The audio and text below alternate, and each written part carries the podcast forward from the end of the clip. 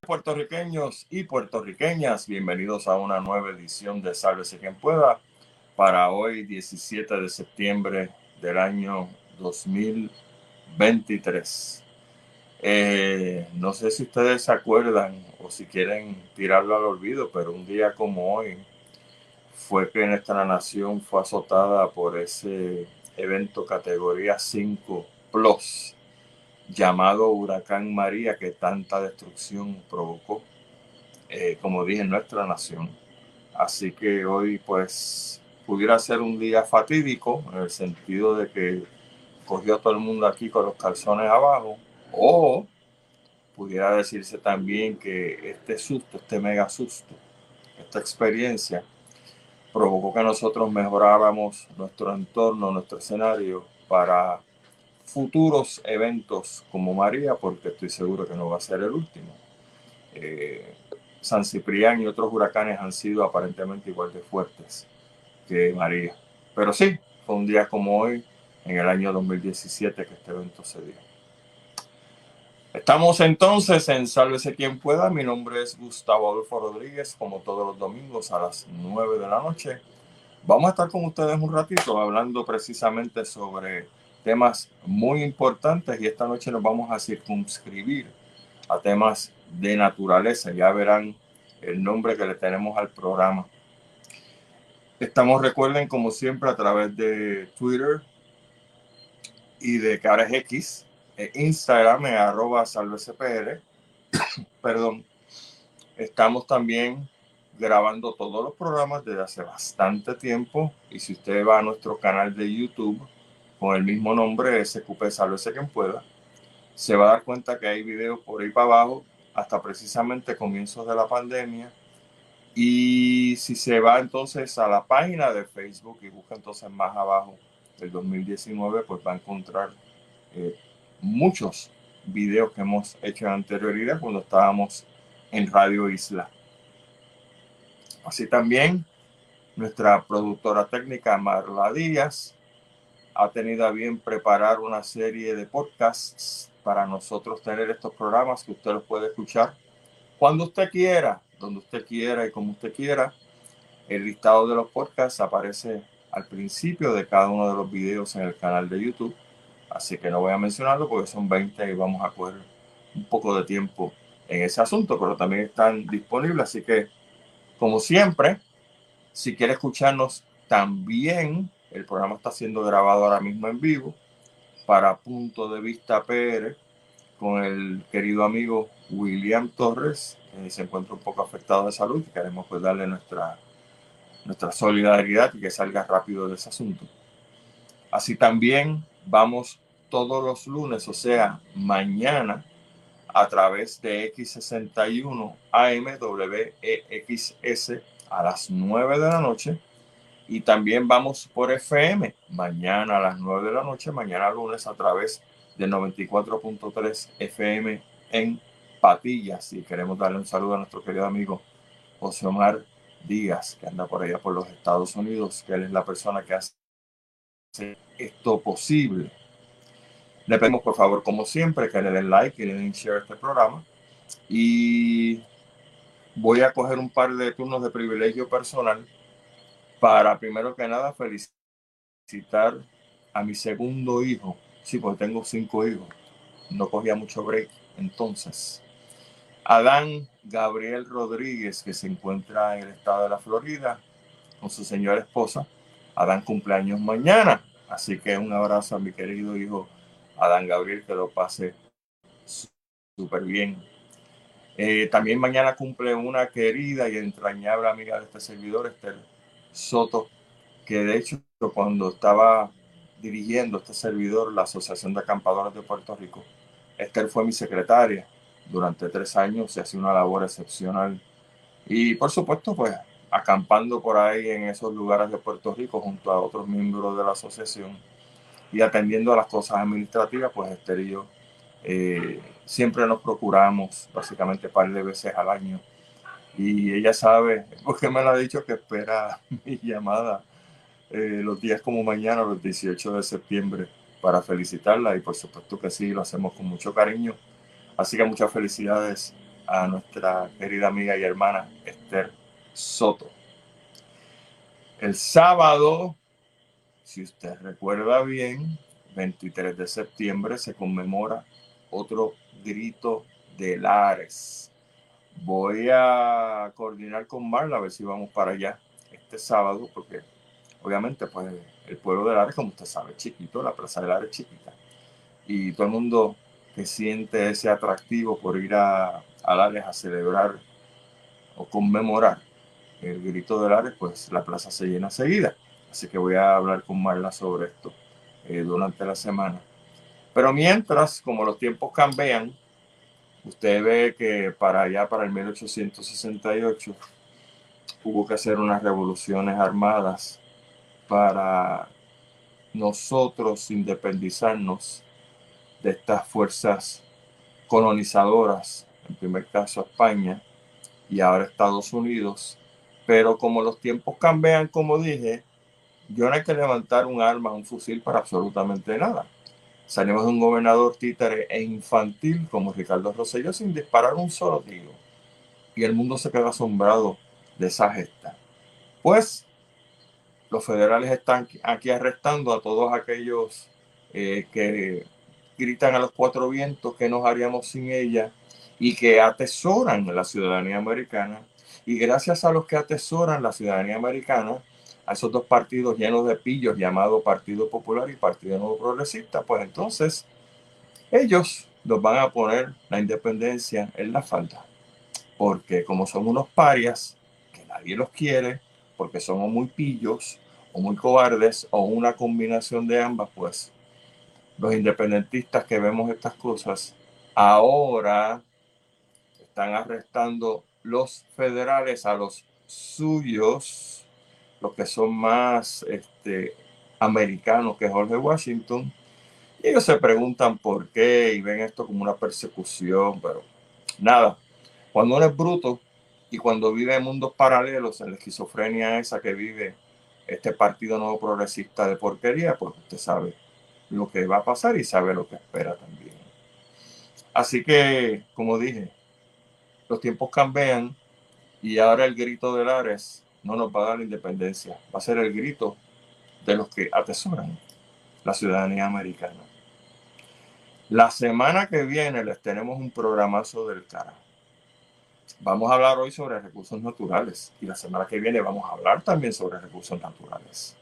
Pero resulta ser que el programa de la semana que viene lo vamos a titular Masacre entre Haití y República Dominicana.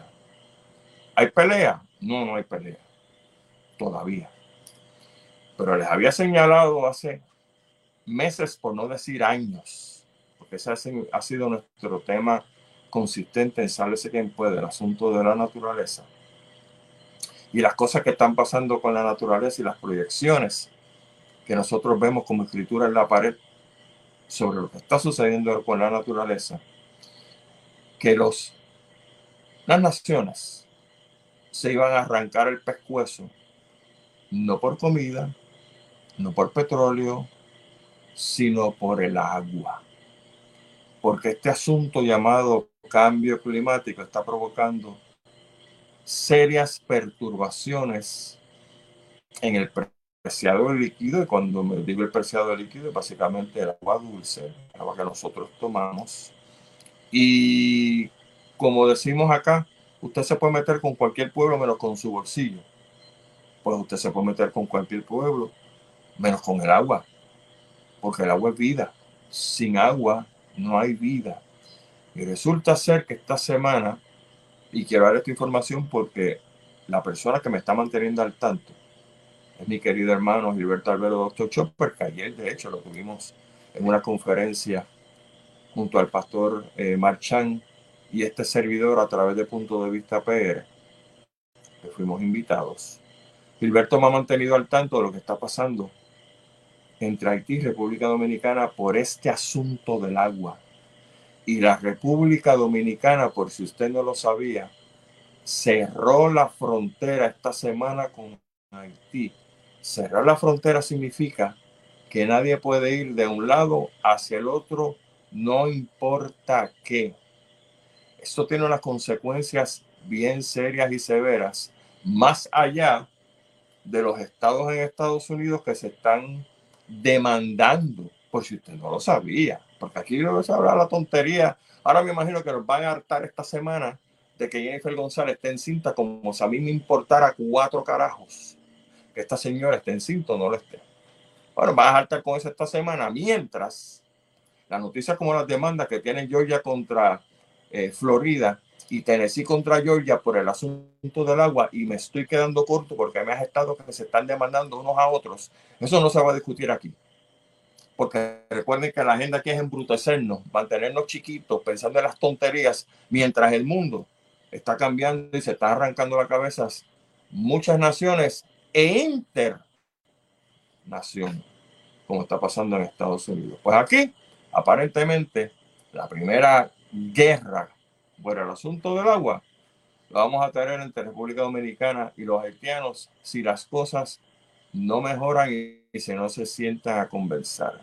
Para que usted vea que mientras usted lee pamplinas aquí en los medios noticiosos, las cosas están sucediendo aceleradamente en otros países y nosotros nos mantienen último porque, como dije, nos quieren embrutecer. Pero este programa para brutos no es. Así que los que quieran mantenerse brutos pueden apagarle el Facebook, busques otra cosa, ve una novela, vaya a ver Netflix y no se entere de nada de lo demás. Pero para los que se quedan, tenemos el privilegio hoy de hablar con una persona que va a tratar un tema sumamente importante en Puerto Rico porque cada año que pasa, precisamente por el asunto del cambio climático, nos estamos dando cuenta que Puerto Rico tiene una serie de tesoros y una serie de joyas naturales que sorprende que en un supuesto 100 por 35 de este archipiélago, nosotros podemos encontrar desde los bosques secos más importantes del planeta así designado por las Naciones Unidas, hasta cuevas y cavernas, anfibios, reptiles, plantas que no las hay en ninguna otra parte del planeta. Y que todo esto en conjunto forma un ecosistema que de nuevo la mayoría de nosotros desconocíamos hasta que vino una persona como la que vamos a hablar en la noche de hoy, que Él nos está abriendo los ojos a lo que está sucediendo. Y esta noche el tema lo hemos titulado Las cuevas de San José, que están ahí al lado, no están lejos, y sus tesoros naturales. Y tenemos con nosotros a una profesora de nombre Aurora María Muriente. Y si ese apellido le suena, es porque viene acompañado de una buena herencia porque su papá, don Julio Muriente, a quien me place conocer, pues tuvo entre algunos hijos a esta señora. ¿Quién es esta señora Aurora María Muriente? Pues en el 2009, doña Aurora se graduó con dos bachilleratos. Uno en Artes y Comunicación, Información y Periodismo en la Facultad de Comunicaciones de la Universidad de Puerto Rico, recinto de Río Piedras, y otro en antropología con énfasis en arqueología, también del recinto de la Universidad de Puerto Rico, recinto de Río Piedras. En el 2011, doña Aurora hace su maestría en arqueología clásica universal de la Universidad o Universitat Rovira y Virgili de Tarragona en la Universidad Autónoma de Barcelona. En la actualidad, Aurora cursa el cuarto año del doctorado en historia de la Universidad Pompeu Fabra de Barcelona también y trabaja como profesora en el Departamento de Humanidades, Facultad de Estudios Generales de la Universidad de Puerto Rico, recinto de Río Piedras, dando los siguientes cursos. Cultura Occidental 1, Cultura Occidental 2, temas y problemas de la cultura occidental 1 y temas y problemas de la cultura occidental 2, que creo que Sí, en la cultura occidental tenemos bastantes problemas. Y ahora mismo eh, está haciendo un estudio comisionado por la Hacienda Campo Rico sobre arqueología, que es lo que nos lleva al tema global de la noche de hoy. Así que le damos la bienvenida a la querida amiga Aurora. buenas noches, profesora. Buenas noches, Gustavo. Un gusto muy grande estar aquí acompañándoles esta noche. Para nosotros también. Qué bueno que aceptó la invitación, profesora. Muchas gracias. Pues vamos a hablar sobre este asunto de este tesoro natural que, como digo, usted y un grupo de científicos nos está abriendo los ojos porque eh, cuando hablamos del Cerro San José, ya ha desaparecido Cerro San José y usted pues nos dirá qué está pasando. Resulta ser que yo estuve por el área hace muchos años con un grupo de estudiantes haciendo unos estudios. Y después que terminó el estudio, pues lo sometimos al municipio de Carolina. Y yo pues nos olvidamos del asunto porque la vida sigue y uno coge diferentes digresiones y se va por donde la vida lo envía. Y de buena primera recibo esta llamada de la profesora sobre este estudio que habíamos hecho allá para el 99 y la profesora estaba como si se hubiese pegado en la loto porque no encontraba el estudio por ningún lado. y resulta ser que este servidor maniático y científico al fin, que tratamos de ser pues ordenados, tenía el estudio no solamente una copia, tenía el original. Así que usted sabe cómo es esto. Tenía una científica muy contenta con otros científicos. Pero profesora, cuéntenos, ¿qué, ¿qué es esto de las cuevas del Cerro San José y todas estas maravillas que se nos está ofreciendo ahora? Antes que nada, bueno, agradezco mucho la oportunidad que, que me está dando de estar en este espacio. Eh, y bueno, un poco resumiendo toda esa, esa introducción que, que he realizado, em, si nos ubicamos en el municipio de Carolina, al norte del municipio de Carolina, hay una zona de mogotes, eh, forma parte de lo que se conoce como el Carso norteño. En Puerto Rico hay eh, caliza y hay diferentes formaciones kársticas alrededor de toda la isla, pero la más importante de todas y la más amplia es el carso norteño, que abarca una gran parte del norte del, país y comienza o termina, ¿verdad? Dependiendo de dónde uno lo, lo, comience a, ubicar, pero comienza o termina en el municipio de Canóvanas. Así que Carolina y Canóvanas, que están uno al lado del otro, viene a ser una, el, final hacia el este, o el inicio hacia el este, de toda esa formación. La roca caliza em, genera diferentes formaciones, ¿verdad? El carso no es solamente mogote, eh, y, pero en este caso, en el norte de Carolina sí hay una cordillera de mogotes, la cordillera de mogotes San José, siendo el Cerro San José el más importante, era el más alto de los cerros, hoy día eh, está básicamente destruido por la expansión del vertedero municipal de Carolina hacia el norte. Eh, y esta zona es sumamente importante en términos no solamente medioambientales, en términos culturales. Ha sido espacio y sede y lugar de hábitat de nuestros antepasados por siglos. Luego fue una zona muy importante en época colonial española. Toda esta zona del norte de Carolina y hacia el sur de Piñones, eh, entre, entre Carolina y Piñones. Es zona de humedales, una zona importante eh, que se inunda de manera natural con las crecidas del Río Grande de Loíza. Así que la zona de cordilleras de Mogotes terminó siendo el espacio de refugio de estas comunidades para em, guardar ahí eh, el tiempo necesario cuando venía un huracán, una tormenta, para protegerse de esas inundaciones Parte de la falda de esta cordillera de Mogotes también tiene las marcas de los socos de esa residencia.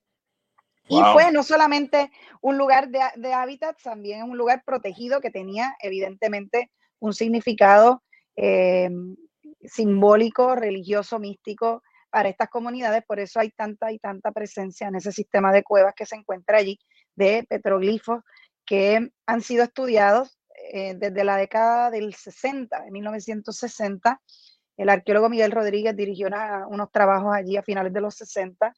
Eh, luego, durante la década de los 80, hubo un proyecto muy interesante llamado Proyecto Plan Especial de Piñones, conocido como APEP, el Área Especial de Piñones. El gobierno de Puerto Rico invirtió eh, a través de sus agencias de recursos naturales y el Instituto de Cultura puertorriqueño una cantidad enorme de dinero para hacer este proyecto en una década interesante para el mundo arqueológico, que es la década en que se crean las leyes de arqueología terrestre y de arqueología subacuática. En los últimos años, para que la gente se ubique, de en los últimos años de Hernández Colón como gobernador de Puerto Rico. Para ese trabajo se contrató al arqueólogo eh, Jaime Vélez Vélez, quien estuvo en esa zona de cordillera de Mogotes y además estuvo en lo que se conoce como el área especial de Piñones, que lo componen el norte de Carolina, el noroeste de Canóvanas y toda la zona de Piñones en el municipio de Loíza. Son esos tres municipios los que comprenden esa área y esa área es de suma importancia porque es el lugar donde hay más restos arqueológicos identificados en todo Puerto Rico. Eh, la idea de conocer esta área no era simplemente registrar los lugares arqueológicos y además hacer toda una evaluación histórica, medioambiental, de especies de plantas y animales. La idea era que las agencias reguladoras en Puerto Rico tuviesen un documento, un informe eh, vasto, muy preciso, a dónde acudir en caso de que se presentara algún tipo de desarrollo para esta zona y poder decir, espera, aquí hay estos recursos arqueológicos, aquí hay estos eh, recursos eh, medioambientales, aquí hay estos recursos geológicos, necesitamos entonces mitigar el daño de esta manera o transformar ese proyecto para garantizar que no se afecten esos recursos. Así que esa es la intención del proyecto especial de Piñones que en el año 1994, ya bajo el gobernador Pedro Rosselló González, se convierte en ley eh, y se crea una zona de protección de toda esa zona que incluye por completo la cordillera de Mogote, de un lado al otro. No termina en el norte de la cordillera, sino que abarca la cordillera de Mogote y además es en la cordillera de Mogote uno de los lugares donde más yacimientos arqueológicos se van a encontrar eh, de diferentes periodos. En ese sistema de Mogotes, como dijimos hace un rato, hay un sistema de cuevas. Hay un sistema de cuevas y de, tiene un sumidero, hay todo un sistema maravilloso, eh, porque ustedes saben, ¿verdad?, que el Carso tiene esa, esa gran magia, que es magia, bueno, es ciencia, eh, pero que la, roca caliza se disuelve con el contacto del agua y crea estas formaciones maravillosas a lo largo de miles y miles de años. Y esas eh, formaciones eh, son grandes depósitos de agua. Hace un rato mencionaba Gustavo del tema del agua y de la importancia del agua no solamente para nosotros, sino para la humanidad. Pues es el Carso, nuestro mayor aliado en cuanto a la preservación de los recursos de agua en Puerto Rico y está siendo sumamente amenazado por muchísimas, eh, muchísimos desarrollos, pero en este caso por vertedero. Este no es el único vertedero que está ubicado en la zona del Carso, eh, pero sí está ubicado en una zona que yo te diría que después de todo lo que yo he investigado, entiendo que de toda la zona norte del Carso de Puerto Rico debe ser el lugar más estudiado de parte del, por lo menos más, con más inversión de parte del Estado para su estudio en términos arqueológicos y medioambientales, porque había una intención clara de preservar esa zona entre los años 80 y principios de los años 90. Una década después... Profesora, si me permite, dos preguntas. Eh, ¿De cuánta área estamos hablando más o menos? Eh, diez mil y tanto cuerdas. No sabría decir. mil cuerdas? Más de diez mil cuerdas. Déjeme buscar, porque esa información la tengo aquí este área que comprende. ¿Y a quiénes pertenecen esas 10.000 cuerdas? ¿Un solo dueño o varios dueños? Hay, em, hay diferentes propietarios. Esta, esta zona no, la, la, idea de hacer el estudio por parte del gobierno cuando hizo la, el APEP, el Área de Planificación Especial de Piñones, no era, no era adueñarse ni expropiar estas tierras, sino eh, conocerlas y protegerlas. Ahí hay propiedades del, del gobierno y ahí hay propiedades privada. Acuérdense que toda esa zona norte de Puerto Rico, bueno, gran parte del país completo fue utilizado para la caña de azúcar y posteriormente para la ganadería. Así que hay grandes eh, eh, fincas que se, terminan, se han terminado convirtiendo en grandes latifundios de tierra. Algunos le pertenecen a algunas familias, otros a, herederos, ¿no? Eh, ahí hay comunidades, hay muchas partes de este de todo el plan especial de piñones de la, del, predio que abarca, que son zonas comunitarias. Hay parte de eso también es el parque, el, el, el bosque de piñones, forma parte de, de, también de esa área, que eso es público, ¿no? pertenece al, al, pueblo de Puerto Rico.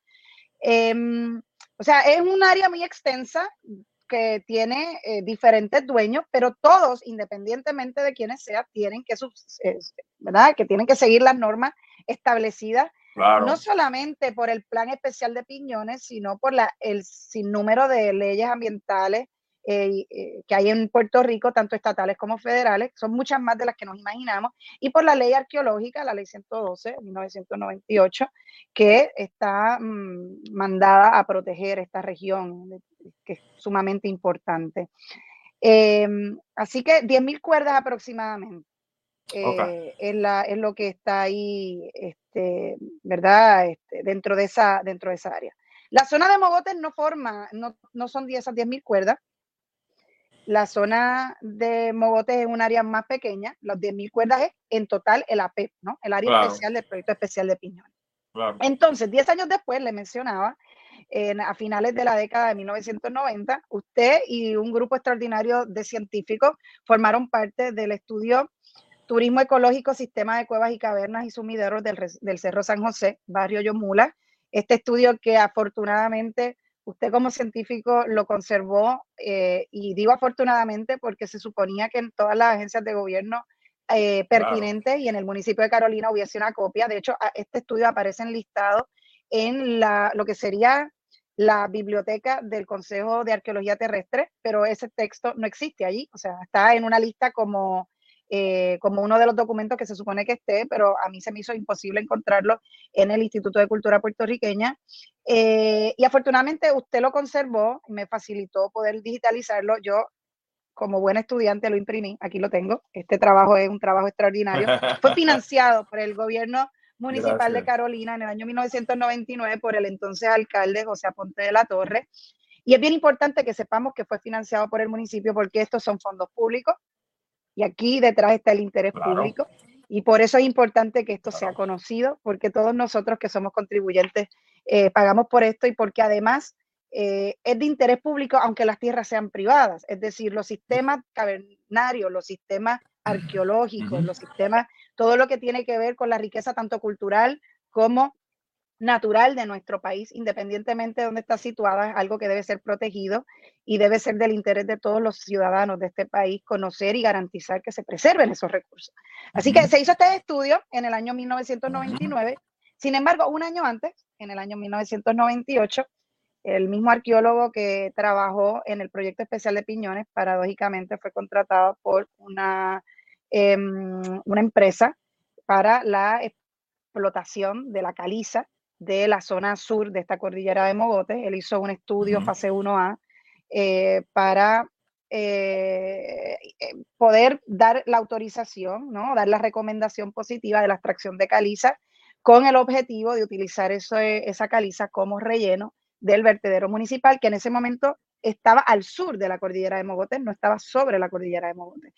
Y el municipio de Carolina es, quien financió toda esa operación de expansión de este vertedero por un lado, estaban financiando un estudio arqueológico para eh, viabilizar la extracción de caliza y por otro lado, en esa misma área estaban eh, eh, financiando el estudio que usted dirigió para la preservación de esa misma área que por el otro lado se quería explotar. Entonces, hubo como ese, ese doble movimiento en esa misma en ese mismo periodo, año 1998-1999, y lamentablemente, a pesar de lo rico y extraordinario que es este informe que ustedes prepararon para Caroma Inc., de 130 páginas de información arqueológica, medioambiental, geológica, ecológica, etcétera, em, pesó más el interés económico, pensó más el interés de expandir el vertedero y de destruir una zona tan importante, y fue lo que al final prevaleció.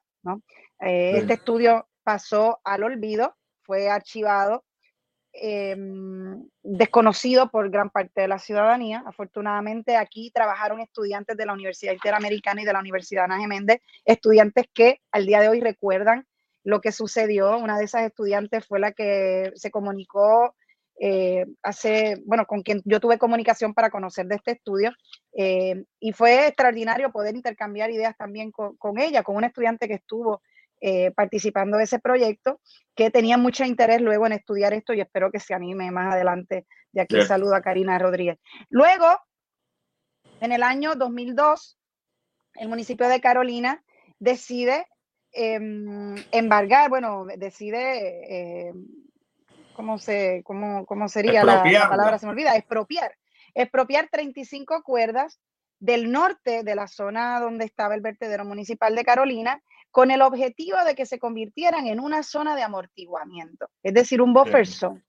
Y yo quiero leer la definición de zona de amortiguamiento que establece el Departamento de Recursos Naturales para que las personas que nos están escuchando sepan exactamente de lo que estamos hablando. Zona de amortiguamiento significa la franja natural que bordea los sistemas eh, forestales cuya función es proteger la integridad de los mismos, sirviendo de área de transición entre la vida silvestre y el efecto antropológico, siempre y cuando dichos terrenos no estén clasificados como bosques auxiliares ni designados como bosques.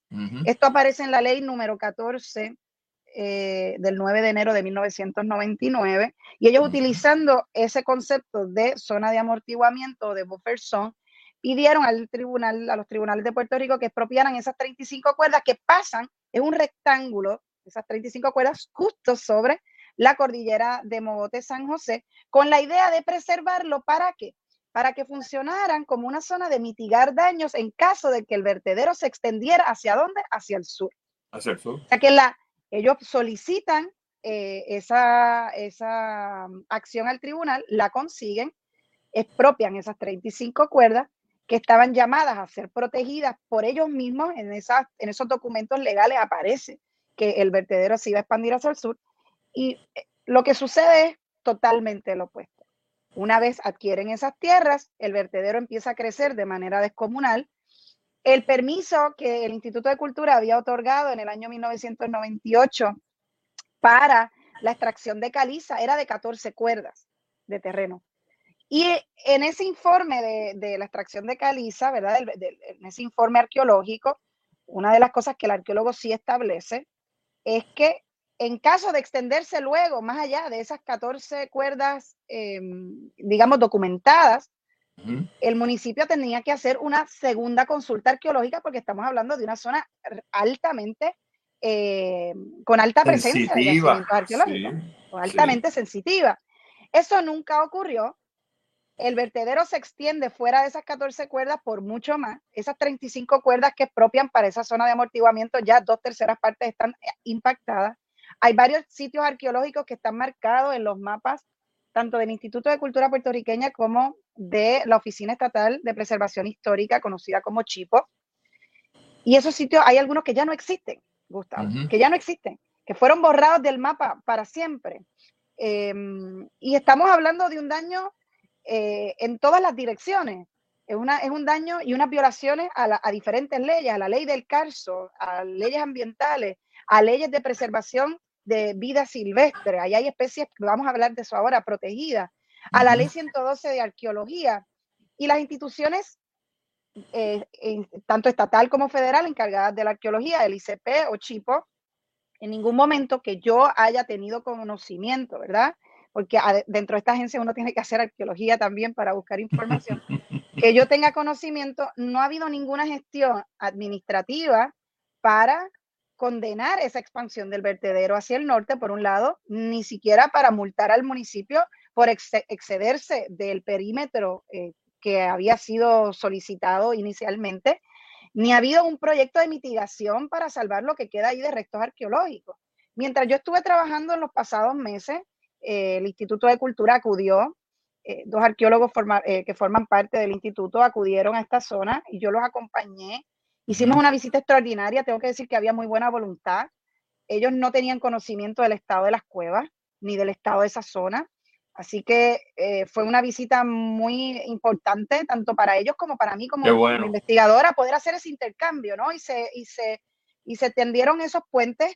Eh, yo tenía la esperanza, honestamente, Gustavo, de que esa información eh, inmediatamente fuese acogida por, el, por la agencia y por la oficina eh, por la oficina de patrimonio de etnohistoria de perdón oficina de preservación no histórica se llama, mm, eh, este, me se olvida el nombre de la oficina del donde donde donde preservación histórica no es No, no, este, mm, el programa de arqueología y no historia, me parece que del Instituto de Cultura puertorriqueña. Em, y por alguna razón que yo no, no conozco, no, no, sabría poder contestar, eso tiene que decirlo los propios eh, ¿verdad? investigadores del ICP y quienes dirigen esas instituciones. No hubo mayor respuesta, es decir, eh, los arqueólogos informaron sobre los hallazgos allí presentes y sobre las violaciones a la ley 112, pero hasta el sol de hoy van casi cinco meses, no ha habido una respuesta, no hubo una segunda visita. Y yo, mi mayor deseo, honestamente, Gustavo, como investigadora, como arqueóloga, luego de ver toda la riqueza que hay allí, es que la agencia intervenga, que las agencias intervengan, porque eh, los recursos que están allí, quienes están mandados a preservarlo es precisamente estas instituciones gubernamentales que para eso tienen todo una, eh, toda una oficina y unos recursos, etcétera. En Puerto Rico, lamentablemente, muchas de estas instituciones han perdido recursos en los pasados años y hay crímenes ambientales y arqueológicos constantemente eh, que muchas veces no, no, dan abasto, pero eso no los exime de su responsabilidad. Así que esa pregunta sería extraordinaria que, que, ustedes como, como, programa investigativo ojalá puedan entrevistar al, Instituto de Cultura. Eh, yo deseo de verdad enormemente que, que, que se acude a este espacio y que se salve todo ese patrimonio que sigue estando allí, que está ahora mismo francamente, francamente deteriorado. Una de las cosas que ustedes investigaron en el 1999 era el estado precisamente de ese sistema de cuevas, eh, que dicho sea de paso, en el mes de abril, cuando todo esto trasciende a la prensa, el municipio de Carolina hace unas publicaciones en su página oficial de Facebook donde alega que este sistema de cuevas estaba en un lugar súper distante a donde realmente están. Eh, no reconocen su ubicación y dicen que el, municipio eh, y que las operaciones del vertedero municipal, perdón, estaban sumamente distantes de la zona de estas cuevas cuando nosotros hemos estado allí, Gustavo, ustedes estuvieron seis meses trabajando allí, eh, era evidente, ¿verdad?, como eh, no solamente la cercanía, sino como eh, todo el sistema va percolando la cantidad de líquido de la parte superficial de la, del sistema de, de, mogote y el mayor riesgo es que parte de este líquido que percola, evidentemente porque es una formación caliza, sean líquidos contaminantes que provienen del vertedero y hay un riesgo real de contaminación de toda esta de toda esta zona que al final lo que contamina no solamente es el patrimonio arqueológico, el agua, Gustavo, el agua.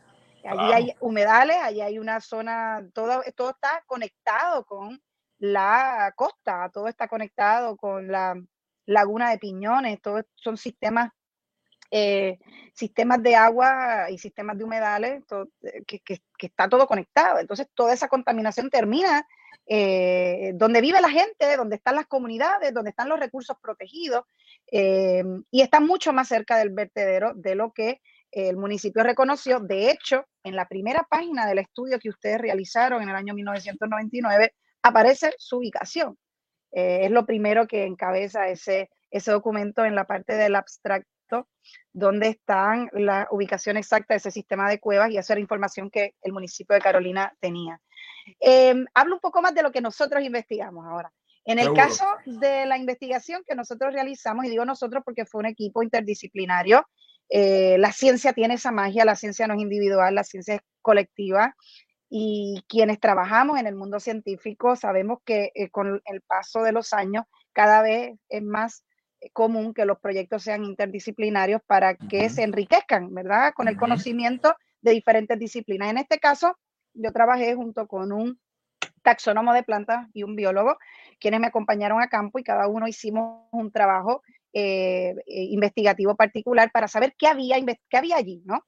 Qué se había investigado de antemano, qué se conocía en las agencias de gobierno y posteriormente contrastar eso con la realidad que estábamos observando en campo. Hicimos muchísimos recorridos eh, y fue una experiencia extraordinaria. Eh, tengo que decir que toda esa zona de la cordillera de Mogotes está repleta de especies, muchas de ellas protegidas.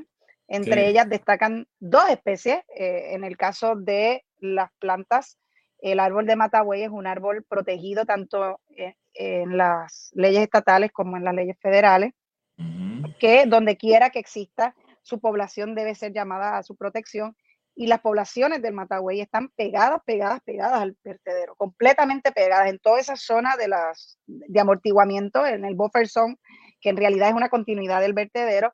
eh, hay una población importante de Matagüey.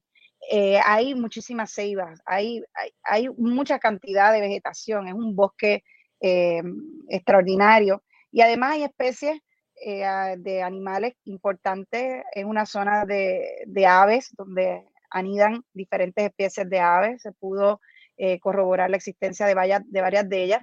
Y para la, la sorpresa de nuestro equipo, la grata sorpresa de nuestro equipo, una, en uno de, los momentos de recorrido eh, se pudo identificar la Sagitaria, una planta de humedal donde viven varias especies de animales, entre ellas es la única planta donde habita el coquillanero. Nosotros no teníamos, eh, ¿verdad? En el inicio demasiada esperanza de que fuera a aparecer esta especie porque saben que en Puerto Rico solamente está ubicada en dos lugares, en Arecibo eh, y en Toa Baja. Son los dos lugares donde habita el coquillanero. Eh, son las únicas dos poblaciones hasta ahora registradas. Y la tercera, Gustavo, para nuestra sorpresa, la identificamos en Carolina, al norte del, del, vertedero municipal de Carolina. El coquillanero les enseño una foto eh, para que ustedes puedan ver esta belleza. Luego puedo pasar imágenes y, y sonido para que las personas puedan escucharlo porque muy pocas veces se puede escuchar el canto del coquí. Mira qué bien. Aquí está.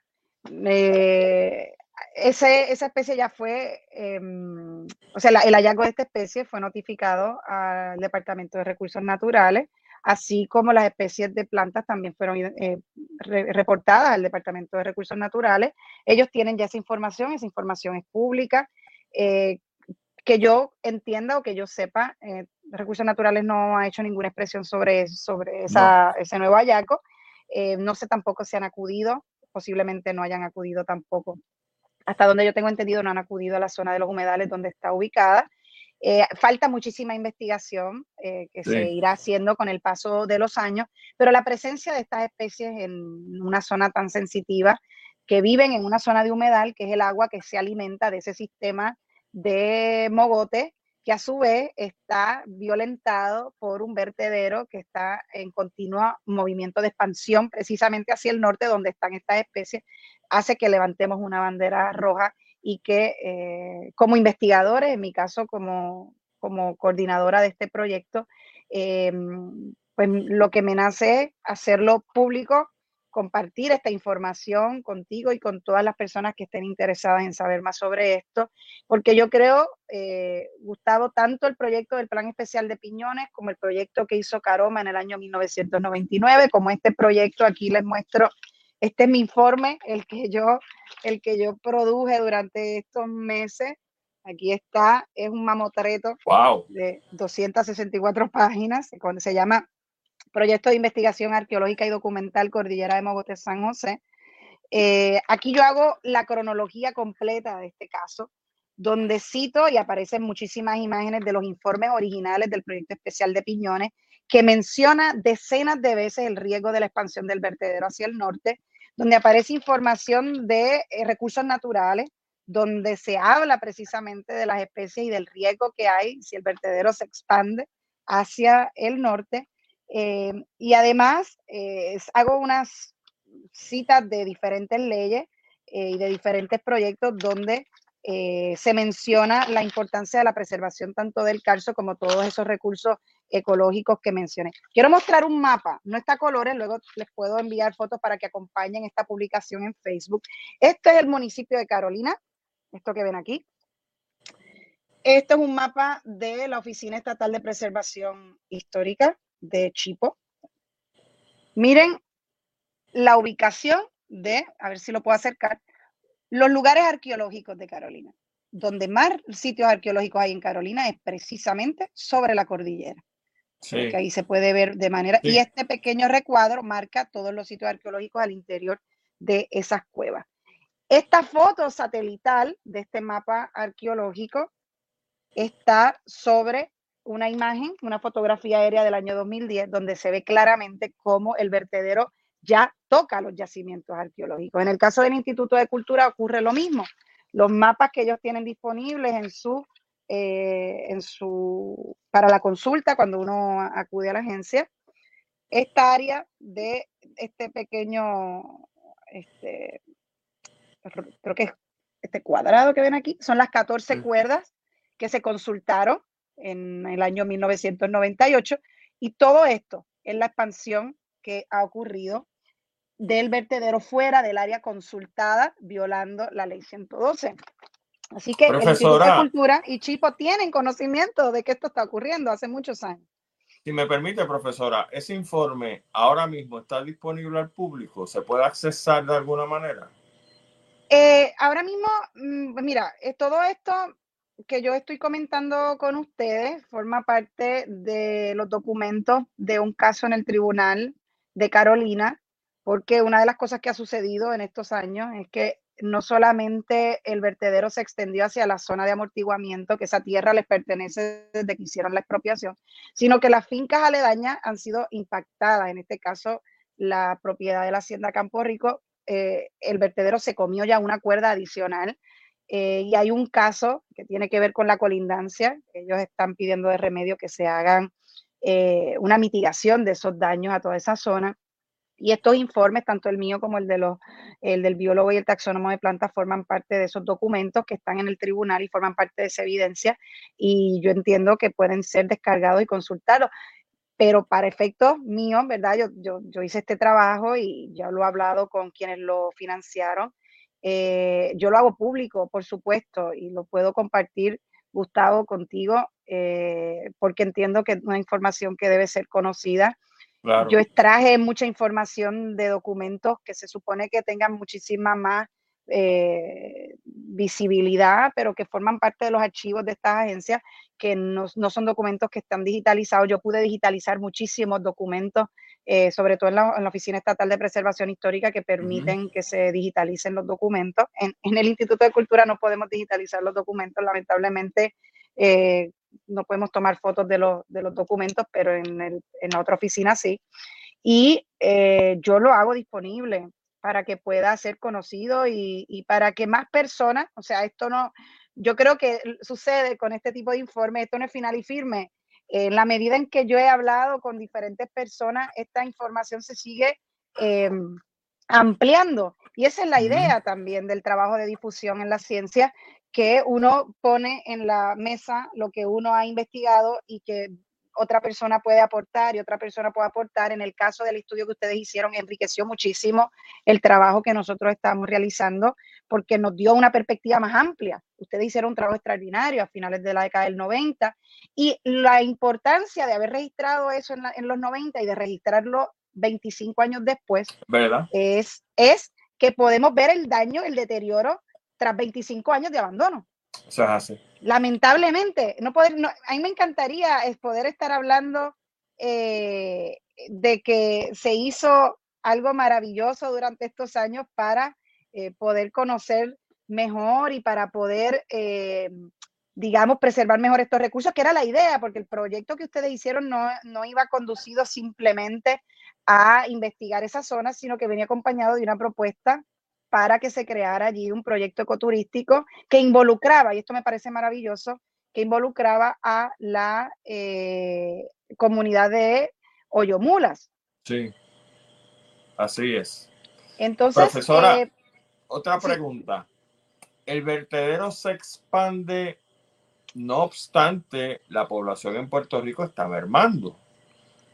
Eso es porque el municipio de Carolina recibe desperdicios sólidos de otros municipios eh, a partir, por ejemplo, del 99, no sé. No, desde mucho antes, desde mucho antes. Una de las cosas que yo que, que investigué, ¿verdad? Y que, y que fueron parte de este trabajo fue trabajar en la hemeroteca de la Biblioteca Lázaro de la Universidad de Puerto Rico Consultando en periódicos viejos encontré noticias desde la década del 70. Había señalamientos de la Junta de Planificación, de la Junta de Calidad Ambiental, me parece, al municipio, porque ahí ocurrían incendios con cierta frecuencia y eh, en un momento dado, eh, yo recuerdo en una de estas noticias leer que el servicio que el municipio ofrecía a los municipios aledaños, como el municipio de Trujillo, el municipio de Canóvana, el municipio de Loíza, para eh, gestionar el tema del recogido de basura fue eh, suspendido en un momento dado porque no tenían la capacidad para tanta basura. En gran medida por eso extendieron su, su, eh, ¿verdad? su presencia, porque no solamente se utiliza este vertedero para la población de Carolina, sino para la población colindante de otros municipios, que yo entiendo, esto es un gran negocio también, el negocio de la basura en Puerto Rico. El municipio es el dueño de esas tierras y de esas facilidades, pero está administrado por varias compañías privadas eh, que son los que administran y los que hacen todo el trabajo de recogido de basura.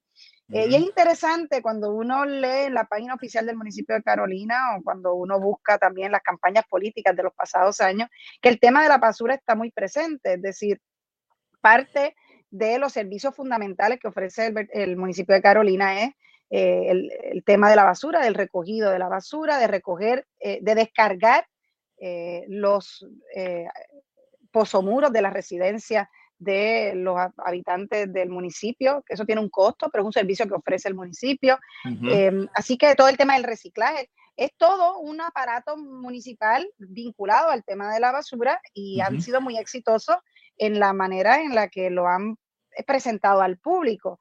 Lo que pasa es que cuando uno camina toda esta zona te das cuenta de lo contrario. ¿verdad? Que por un lado se recoge la basura y por otro lado se dañan recursos naturales, ambientales y el agua. Entonces, ¿dónde estamos? Algo importante que quiero que, tengamos claro, mencionabas hace poco que la población en Puerto Rico está decreciendo. En el año 2017, el impacto del huracán María eh, provocó o generó que en Puerto Rico se produjera mucha más basura de la que normalmente los vertederos están acostumbrados a recibir. Es decir, que aunque la población ha mermado, Gran parte de estos vertederos se saturaron a partir del 2017, lo que reduce la vida útil de estos, de estos espacios. es decir, se multiplicó la basura en Puerto Rico, gran parte de todos esos escombros fueron a parar a los vertederos y una de las razones por las que la EPA ha invertido dinero en los últimos años en el cierre de vertederos es precisamente porque muchos de ellos no tienen ya la capacidad. Y acuérdense de una cosa, estamos hablando sobre eh, un vertedero que yace encima de, roca caliza, eh, que geológicamente tiene unas características muy particulares que no aguanta tanto peso como decir una montaña en la zona sobre roca ígnea, digamos. Es decir, la caliza tiene un límite. Hay unos sistemas de cuevas que están en esa zona, hay sistemas de aguas subterráneas que están en esa zona que están sosteniendo toda esa cantidad de, de basura que además es aplanada, que además es rellenada. Entonces, va más allá de mm, una extensión hacia los lados, es que hacia abajo también está habiendo una acumulación de recursos de basura que están dañando evidentemente o poniendo en riesgo todas unas formaciones cársicas que están en la parte de abajo, de, verdad, del vertedero. Eh, así que aquí hay, mucho, em, hay muchas direcciones en cuanto a riesgo de la, de la zona. Una es la parte arqueológica, otra es la parte medioambiental, otro tiene que ver con la geología de este sitio y claramente hay unas leyes que están llamadas a la protección del carso, eh, ley de 1999, por aquí la tengo eh, anotada para comentarla con ustedes, eh, que evidentemente no están siendo mm, del todo atendidas en este caso porque eh, precisamente la idea de la creación de esas leyes es la protección de estos recursos. Claro que sí. Em, Profesora, ya solamente nos queda un minuto. Eh, lamentablemente el tiempo se ha ido a las millas, pero la información que tiene usted, pues usted sabe que eso es para hablar volúmenes. Unas palabras finales en términos de lo que usted espera como científico que suceda aquí. Mira, Gustavo, a mí me gustaría pensar que esto es una gran oportunidad para que se rescaten los estudios que se han hecho desde décadas pasadas, eh, que, el, que el proyecto especial de Piñones se traiga, que el proyecto de Caroma se traiga, que esta investigación que nosotros realizamos se traiga a la mesa y que otros científicos, estudiantes, que la comunidad de Oyomula, que los dueños de estas fincas, que el mismo municipio, que las agencias pertinentes nos sentemos a dialogar y que haya de verdad voluntad para preservar todo esto, todo este patrimonio natural y cultural.